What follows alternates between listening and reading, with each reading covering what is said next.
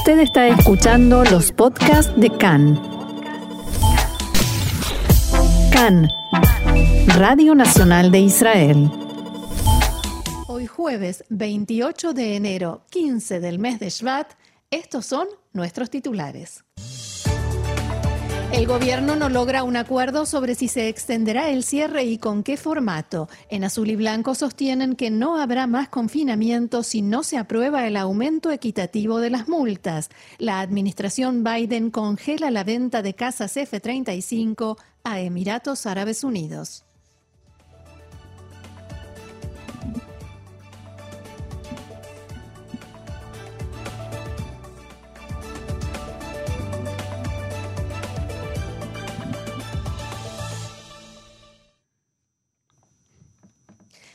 Bien, y vamos entonces al desarrollo de la información que comienza una vez más con los datos del corona. El Ministerio de Salud informa en su sitio oficial de Internet que hasta su última actualización, en, ante las 8.39 de la mañana de hoy, se registraron 7.673 nuevos casos de coronavirus. Según los datos proporcionados, se realizaron 85.965 pruebas, lo que arroja un 9,2 de casos positivos. Actualmente en Israel hay 74.821 pacientes con el virus activo, de los cuales 1.178 se encuentran en estado grave y 320 de ellos requieren la asistencia de un respirador. Desde el inicio de la pandemia ya se han registrado 624.800 casos de coronavirus, de los cuales 4.612 han fallecido a causa de la enfermedad. Respecto de la campaña de vacunación, hasta ayer 2.849.425 personas se habían aplicado la primera dosis de la vacuna, mientras que 1.497.781 ya tienen su proceso de vacunación completo con la segunda dosis aplicada. Y cuando Israel se encuentra a días de finalizar el tercer cierre implementado por el gobierno a causa del coronavirus, todavía es una incógnita cómo y cuándo finalizará.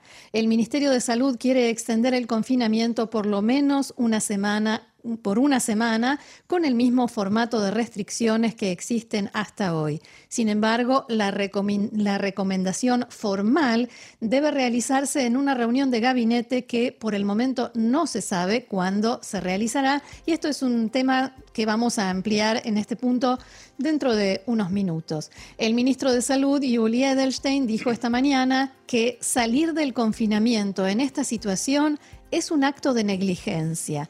Durante una visita al Hospital Barzilai en Ashkelon, Edelstein dijo que esta ola de contagios se resiste a ceder y que al parecer eso se debe a la mutación británica. También aseguró que hay una disminución en la cantidad de resultados positivos, pero, abro comillas, no vemos una baja como la que se produjo en los cierres anteriores dos semanas después del comienzo. El ministro también aseguró que la situación en los hospitales es muy difícil por la cantidad de pacientes en estado grave y con respirador, y dijo, sin un descenso significativo en la cantidad de nuevos casos, no podremos finalizar el cierre y habrá que continuarlo por un periodo de tiempo nada breve. Al respecto, el coordinador de la lucha contra el coronavirus, profesor Nachman Ash, declaró esta mañana en Cannes que textuales palabras, idealmente me gustaría estar por debajo de los 500 pacientes graves y recién ahí comenzar el proceso de salida, aunque por el momento nos alcanzaría con poder ver una tendencia real. Cuando veamos el comienzo de una disminución, podremos liberar lentamente el cierre, pero no creo que eso ocurra hasta mitad de la semana que viene. Sobre las opciones que tiene tanto el gobierno como el gabinete de Corona para encarar la salida, Ash señaló que, volvemos a citar textuales palabras, podemos volver al modelo del semáforo, pero el sistema de cierre en localidades rojas es muy difícil de implementar no solo desde el punto de vista político, sino en el aspecto técnico. La efectividad no es alta. La postura desde el Ministerio es que aun si el fin de semana se registra una baja de contagios, igualmente será necesario esperar y esto se debe a que en las últimas dos semanas hubo varios momentos en los que se registró una disminución de los casos, pero después aumentó la cantidad de pacientes graves. Por lo tanto, dicen que se necesita un periodo de tiempo significativo para poder examinar el tema. Ayer habíamos informado que el partido Cajón Laván puso condiciones para la extensión del cierre e incluso para que se lleve a cabo la reunión de gabinete para discutir la extensión. La condición es que se apruebe la ley de aumento de las multas por infracciones a las restricciones impuestas por el gobierno en la lucha contra el coronavirus. En este contexto, el primer ministro Benjamin Netanyahu ejerció una presión muy fuerte sobre los líderes de los partidos ultraortodoxos que son quienes se oponen a la ley en conversaciones intensas y que por momentos llegaron a decibeles muy altos. Y eso para que permitieran que se apruebe la ley que esta mañana en la Knesset, en primera y segunda lectura, porque ya se aprobó en lectura preliminar, ¿no es cierto, Roxana? Así es, la lectura preliminar ya está, primera y segunda todavía no. Y decías que Netanyahu ejerció presión en los pasillos de la Knesset, se dice que esa presión fue tremenda. Palabras textuales.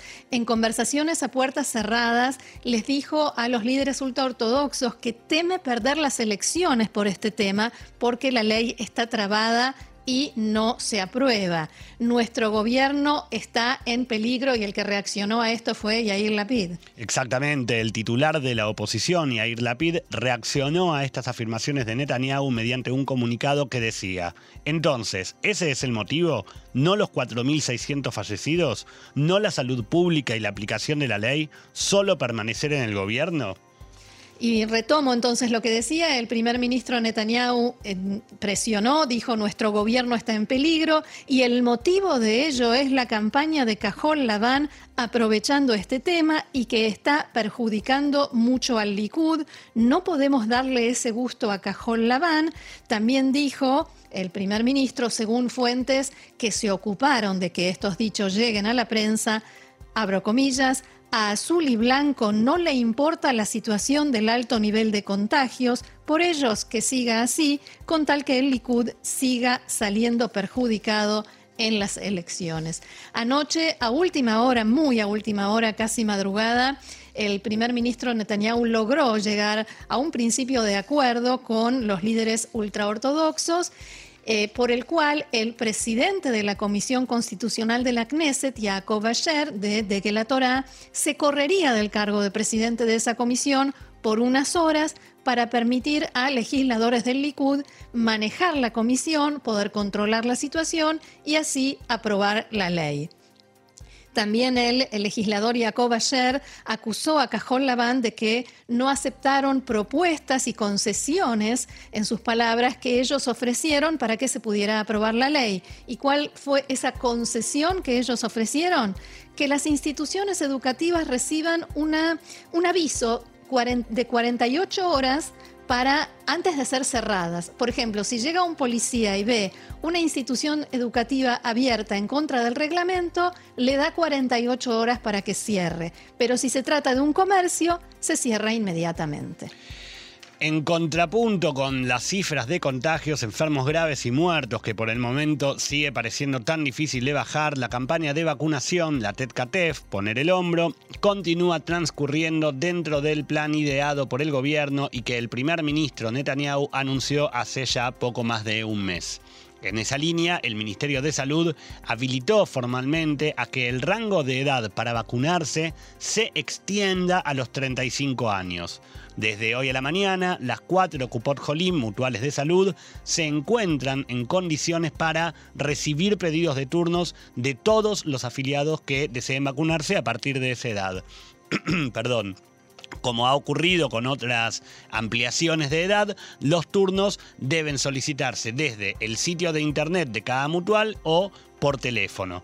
Se espera que durante la semana que viene el plan se extienda a los mayores de 30 años.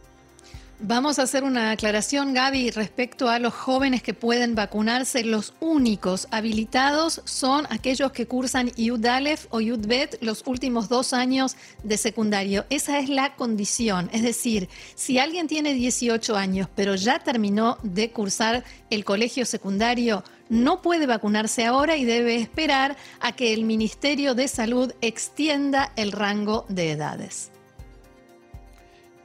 En la noche de ayer, Pfizer reconoció en un comunicado que existe la posibilidad de que la vacuna con la que se está, que, se está utilizando tanto en Israel como en otros países pierda cierto grado de efectividad contra tres variantes de la mutación sudafricana, pero que de todas maneras sigue siendo lo suficientemente efectiva. Este dato fue revelado por un estudio realizado por la empresa farmacéutica estadounidense que todavía no fue avalado por las autoridades del área y en el que se examinan muestras de sangre de personas vacunadas. Asimismo, Pfizer informó que actualmente se encuentra desarrollando junto a BioNTech una nueva vacuna que protege de las nuevas variedades del coronavirus. Se trata de un desarrollo preliminar que todavía no fue aprobado por las autoridades regulatorias. Desde la empresa Moderna anunciaron que también ellos están abocados al desarrollo de una nueva vacuna e indicaron que, si bien en su caso la vacuna actual es eficaz contra la mutación sudafricana, esta produce un nivel más bajo de anticuerpos, lo que puede significar una menor protección. Finalmente, y luego de varios días de tensión y crisis, a última hora de ayer se llegó a un acuerdo entre el Ministerio de Hacienda y los hospitales que venían manifestando que ya les resulta imposible atender a más pacientes sin un presupuesto acorde. Tras días de discusiones y amenazas de no recibir a más pacientes, el ministerio aceptó que los hospitales reciban un suplemento, un suplemento perdón, mensual de 105 millones de shekels desde ahora y en principio hasta el próximo mes de junio, que se sumará al presupuesto actual. En este, este monto se divide en dos partes. Por un lado, 50 millones de shekels como refuerzo del presupuesto actual y 55 millones de shekels dedicados íntegramente a la pandemia del coronavirus. De esta manera se intenta garantizar que los hospitales puedan funcionar normalmente. El acuerdo también contempla que si en el mes de junio la crisis por coronavirus continúa, el apoyo económico se debe mantener. Además, se acordó establecer un comité público integrado por los ministerios de Salud, de Finanzas y representantes de hospitales públicos que se ocupará de presentar al gobierno comentarios y recomendaciones sobre la situación deficitaria de los hospitales públicos cuando se prepare el presupuesto nacional para 2021. ¿Cuándo será eso? ¿Cuándo será eso? Debería ser. Los siete hospitales que se benefician con este acuerdo son Adasa y Yarei Zedek en Jerusalén, Laniado en Netania, Ma Mayanei y Yeshua en Bnei Brak y los tres hospitales de Nazaret. Así es, y los pasos fronterizos terrestres que iban a cerrarse hoy a las 6 de la mañana todavía siguen abiertos y al parecer se cerrarán a las 5 de la tarde. No está claro cuál es el motivo del retraso. El ministro del Interior, Ariel Deri, anunció anoche el cierre de estos pasos hasta el domingo justamente para impedir la expansión del virus. La compañía Israel despachará en los próximos tres días dos vuelos especiales para traer de vuelta al país a los ciudadanos israelíes que quedaron varados en el extranjero como así también a quienes recibieron un permiso especial para salir del país. Los vuelos, uno de ellos mañana a primera hora de la mañana y el segundo el domingo, se harán entre el aeropuerto Ben Gurión y el de Frankfurt. Desde la mañana de hoy se ofrecen a la venta los pasajes. Hasta el momento se inscribieron unos pocos israelíes cuya salida del país fue autorizada por el Comité de Excepciones. Israel ganó la licitación para realizar estos viajes porque aceptó hacerlos sin subsidio estatal y el precio del pasaje, anote, 250 dólares. La administración Biden anunció que congela la venta de armas a Arabia Saudita y Emiratos Árabes Unidos para llevar a cabo una revisión más amplia de los acuerdos firmados por la administración Trump por miles de millones de dólares. El Departamento de Estado confirmó que existe una pausa, pero no citó los países que se verían afectados. Un funcionario del gobierno norteamericano citado por la cadena CNN explicó, textuales palabras, como es habitual durante la transición, hacemos una pausa temporalmente a la implementación de algunas transferencias y ventas pendientes de defensas, ventas militares extranjeras y ventas comerciales directas. Perdón, esta es una acción administrativa de rutina típica de la mayoría de las transiciones y demuestra el compromiso de la administración con la transparencia y el buen gobierno. Pero, ¿qué significa esto para Israel, Roxana? Porque incluye la venta de aviones de, combate F-35 a los Emiratos, ¿verdad? Así es, incluye un gran paquete, una venta realmente multimillonaria de armas y de tecnología de defensa a Arabia Saudita que también nos interesa, pero lo que más nos interesa es esta venta de 50 casas F-35 que se firmó el último día del mandato de Donald Trump. Un ratito antes de cerrar la puerta, firmó este acuerdo que hay que decir fue el, incentivo o hay quienes dicen que la compensación por el acuerdo de Abraham, el acuerdo eh, de reconocimiento o de eh, comienzo de reinicio de las relaciones entre Israel y Emiratos. Los demócratas cuestionaron esta venta desde antes de asumir el gobierno de Biden. El secretario de Estado Anthony Blinken dijo que se trata de una medida de rutina, dadas las circunstancias, especialmente por el hecho de que fue firmada el último día del gobierno de Biden, y explicó lo siguiente.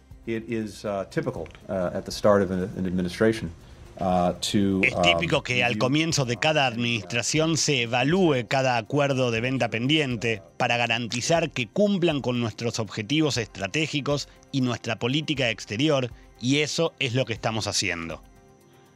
Blinken elogió los acuerdos firmados bajo los auspicios del gobierno de Trump entre Israel y los países del Golfo y dijo que el gobierno de Biden piensa tomarlos en cuenta o tenerlos como una base también en el futuro.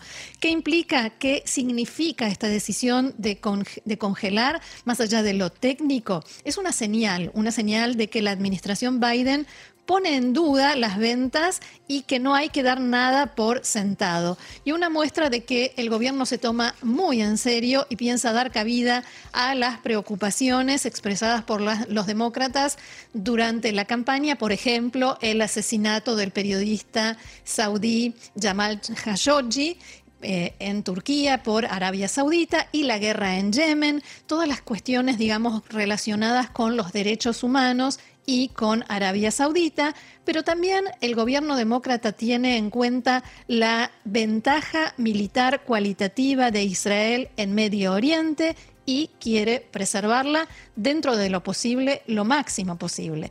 De todos modos, los medios norteamericanos coinciden hoy en que cabe suponer que las ventas se van a mantener o como máximo se introducirán cambios menores. Cambiamos de tema, nos vamos hacia Irán. En Irán respondieron en las últimas horas al discurso del comandante en jefe de Tzal, Abib Kojavi, diciendo que Israel no tiene poder suficiente como para atacarlos. En el marco de la conferencia anual del Instituto de Investigaciones de Seguridad Nacional, Kojavi hizo un repaso de los peligros provenientes de Irán para Israel y dijo textual, Irán es un problema mundial. Nadie duda de que Irán aspira a ser una nación con un programa militar, nuclear y utilizarlo. El regreso al acuerdo nuclear de 2015 o a un acuerdo similar con algunas correcciones es algo malo e incorrecto. Es algo malo desde el punto de vista operativo y estratégico. He ordenado a Tzal la preparación de planes operativos, además de los que ya existen. Quien decidirá sobre su puesta en práctica es el gobierno, pero los programas deben estar sobre la mesa, listos y preparados. Según el comandante en jefe de Tzal, un acuerdo así permitirá a Irán cuando finalice o antes enriquecer uranio y desarrollar centrifugadoras y capacidad armamentística hasta llegar a la bomba nuclear, dijo. Además, Kojavi explicó que el aspecto estratégico es el más grave porque sería una amenaza intolerable para Israel y llevaría a una carrera armamentística nuclear en Medio Oriente. Más aún, Irán de hoy en día no es el Irán de 2015 en el acuerdo anterior. Hoy se encuentra bajo fuertes presiones, una tremenda inflación, amargura y agitación en la población. Esas presiones, en parte, se deben a las sanciones norteamericanas y hay que continuarlas tanto como sea posible. Debe haber una acción categórica tras la cual Irán no tenga ninguna capacidad, no solo de producir una bomba, sino también de acelerar los procesos hacia la bomba. En Teherán, el director de la oficina del presidente, Mahmoud Baesi, dijo que Irán no dudará en defenderse en caso de un ataque israelí. Baesi expresó, algunos funcionarios del régimen sionista piensan que Washington aceptarán lo que ellos digan.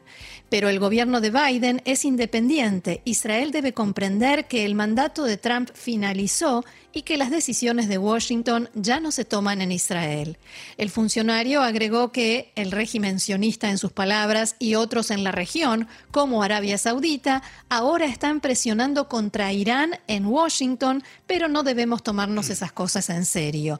El portavoz iraní sostuvo que, se que realizó, su país realizó varios ejercicios militares con misiles, submarinos y drones en enero, algo a lo que se refirió como una señal de que no queremos una guerra, pero somos serios en la defensa del país. Israel no tiene ningún plan de ataque, es solo guerra psicológica. También el primer vicepresidente, Eshak Harkhani, se refirió en una rueda de prensa a los comentarios de, de y dijo, Israel no está en el nivel de amenazar a Irán.